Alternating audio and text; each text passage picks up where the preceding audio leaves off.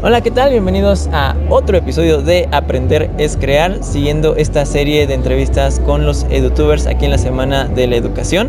Y en esta ocasión estoy con Sebastián de Wikiseba y vamos a platicar con él exactamente de cómo inició, cuáles fueron sus motivaciones. Cuéntanos un poquito de qué habla tu canal.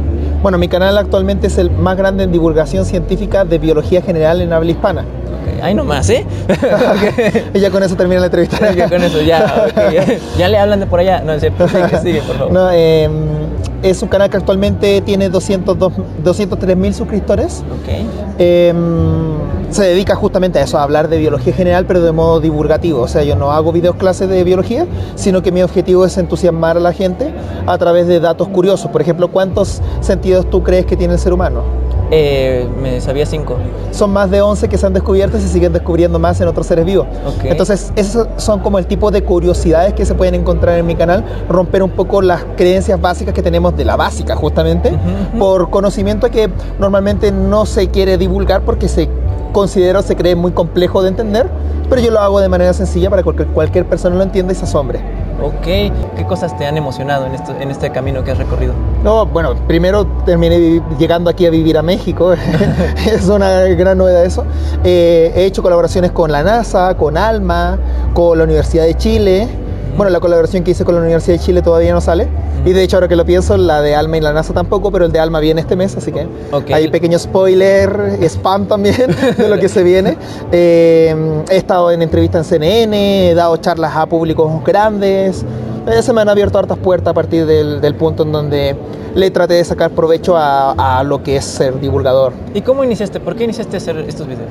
Ah, no inicié pensando que iba a ser youtuber ni que iba a ser divulgador, simplemente mi expareja me dijo, eh, hablas mucho de ciencia, podrías hacer un canal de, de, ciencia. De, de, ciencia. Partí con un canal de educación, hablaba de todo tipo de temas, la gente me notaba mucho más entusiasmado hablando de ciencia, entonces se volvió un canal de ciencia, me notaba muy entusiasmado hablando de biología y se convirtió en un canal de biología. Okay. Así es como terminó siendo un canal de biología y como era el único en ese momento, me, posi me posicioné como el más grande en biología general, porque hay otros de biología más grande que yo, pero son biología específica, como, como canales de neurociencia o de zoología.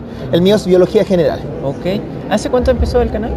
Hace cuatro años. Hace cuatro años. Bueno, tampoco es mucho tiempo. Has ¿Mm? crecido bastante. Sí, tuve estancado dos años, porque los dos primeros años pasé de 10.000 y después a 100.000 en los dos primeros años. Órale. Y después me estanqué ahora hasta los 200.000. Órale. ¿Qué, qué, a qué le atribuyes este crecimiento de audiencia? A constancia. Fui constante cuando empecé en el canal. Subía todas las semanas y todas las semanas también hacía un directo. O sea, habían dos videos todas las semanas, uh -huh. siempre durante dos años. Dos años, no. Pero pues... ya después, eh, eventos eh, aparte, eh, del, del, ambiente, digámoslo así, uh -huh. eh, hicieron que me estancara un poquito en el canal haciendo videos y, y, bajé el ritmo. Okay, Ahora okay. que estoy en México estoy retomando con más fuerza. ¿Hace cuánto llegaste a México? Llevo un poquito más de un mes recién. Ah, órale. No, pues bienvenido. Esta es tu casa. Muchas gracias. y, y, y, y, cuéntame, de tu opinión en la educación, ¿qué, ¿cuáles crees que sean como los retos actuales más importantes en, en, edu en educación? Um, buena pregunta, en realidad, en sí. realidad no me la esperaba, no me la hacen nunca esa. ok, bueno, disculpa. no, no, sí lo puedo, sí lo puedo responder. Okay. De hecho, eh, acá como la revelación de sacarse la máscara, de todos mis compañeros de youtuber, yo soy el único que no tiene título profesional. Okay. Sin embargo, tengo el mismo peso académico que tienen muchas otras personas que estudian biología. Órale. Y ahí me llegan comentarios de yo saqué el doctorado gracias a, a tus videos. Yo digo, así como dicen ustedes, chale, yo no, ni siquiera tengo pregrado y ya sacaron un doctorado gracias a mí. Cool. Entonces, eh, en cierta manera, yo ya estoy rompiendo un poco el esquema estructural de la educación por este tipo de educación que es informal. Pero eh, no, no, considero, pese a que yo fui formado de manera autodidacta, no considero que la, la, educación informal reemplace necesariamente a la formal, sino que debería haber una alianza entre, entre, entre ambas áreas. Me ha tocado que algunos profesores eh, titulados que han visto mis videos me mandan fotos y dicen, mira, puse tu video en mi, en mi clase. Uh, ¿Cuál es tu proceso para diseñar tus videos? O sea, primero se te ocurre algún tema y comienzas. Se me ocurre un tema, eh, viene después el proceso de investigación, empiezo a buscar papers que estén acreditados en el tema, así que por eso tampoco es que sea autodidacta hacia a, al aire, sino al que, aire. sino que de verdad, de verdad me informo, me respaldo. Una vez ya tengo la información, armo el guion y el guion es, es, como una guía para mí porque en realidad los trato de hacer un poco más improvisado y, y hago el video. Y después viene todo el proceso de editar el video y una vez que terminas el video, lo subes y viene todo el proceso de, De de post, de post edición sobre la plataforma, ponerle los links y todo el asunto. Sí, o sea, uno sí. no termina nunca. No, e- es súper pesado, sí. Ahorita que lo estamos empezando a hacer, sí es como de, oh, todavía- ya acabé, pero no es cierto, todavía Eh. falta más. Sí, no, no termina cuando se sube el video, para nada. Eh, para los creadores o, o los que de pronto como tú tienes esta inquietud como de, de- de- de- saben de un tema o les interesa mucho un tema y les dicen, oye, deberías hablar más, ¿qué consejos les darías para cómo contar como una idea, ¿no? ¿Cómo para distribuir esta idea? Practicando, en realidad. Eh, yo siempre he sido bueno para hablar, pero eso no quiere decir que de un principio yo podía transmitir una idea. Entonces, practicando, hablando, uno va entrenando como el, el poder contar alguna cosa. Ahora, si una persona habla con puros tecnicismos de, de algo, un X tema, es que no lo maneja. Entonces, hay una frase, no, no, no se la quiero atribuir a un científico porque no estoy seguro, pero que dice que tú sabes una materia o una ciencia cuando eres capaz de explicárselo a tu abuelita. Eh, va, va al hecho de que tú puedes explicar algo muy complejo con palabras sencillas, ese es el punto donde de verdad entendiste el, El- el- el tema en específico. Y por último, ¿qué te gustaría que cambiara en, no sé, en unos, los siguientes 3, 5 años en la educación en general? ¿Qué, qué, qué cosas te gustaría que, ah, mira, ya hay más de esto?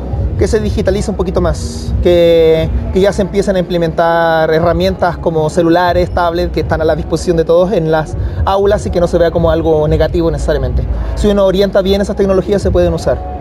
Ok, pues nos va a encantar hablar más contigo al respecto en, en un futuro. Vale. Y pues te agradezco mucho estos pequeños minutos que nos has regalado. ¿Puedo Eh, hacer un, un spam? Ah, sí, claro, las redes sociales, por favor, del me, me canal. encuentran en todos lados como Wikiseba. Wiki. Wiki como Wikipedia, W-I-K-I, Seba Sebastián. Sí. sí, por supuesto, vamos a compartir todas las redes y vamos a estar distribuyendo este, este contenido en las diferentes plataformas.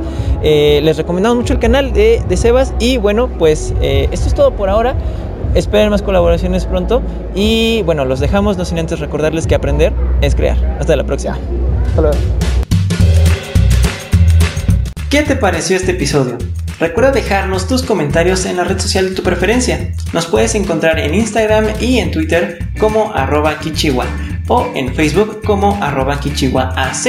Si nos estás escuchando en Anchor, puedes dejarnos incluso una nota de voz. Y si quieres conocer más de la fundación, puedes visitar www.kichiwa.com. Recuerda que aprender es crear. Nos vemos en la próxima.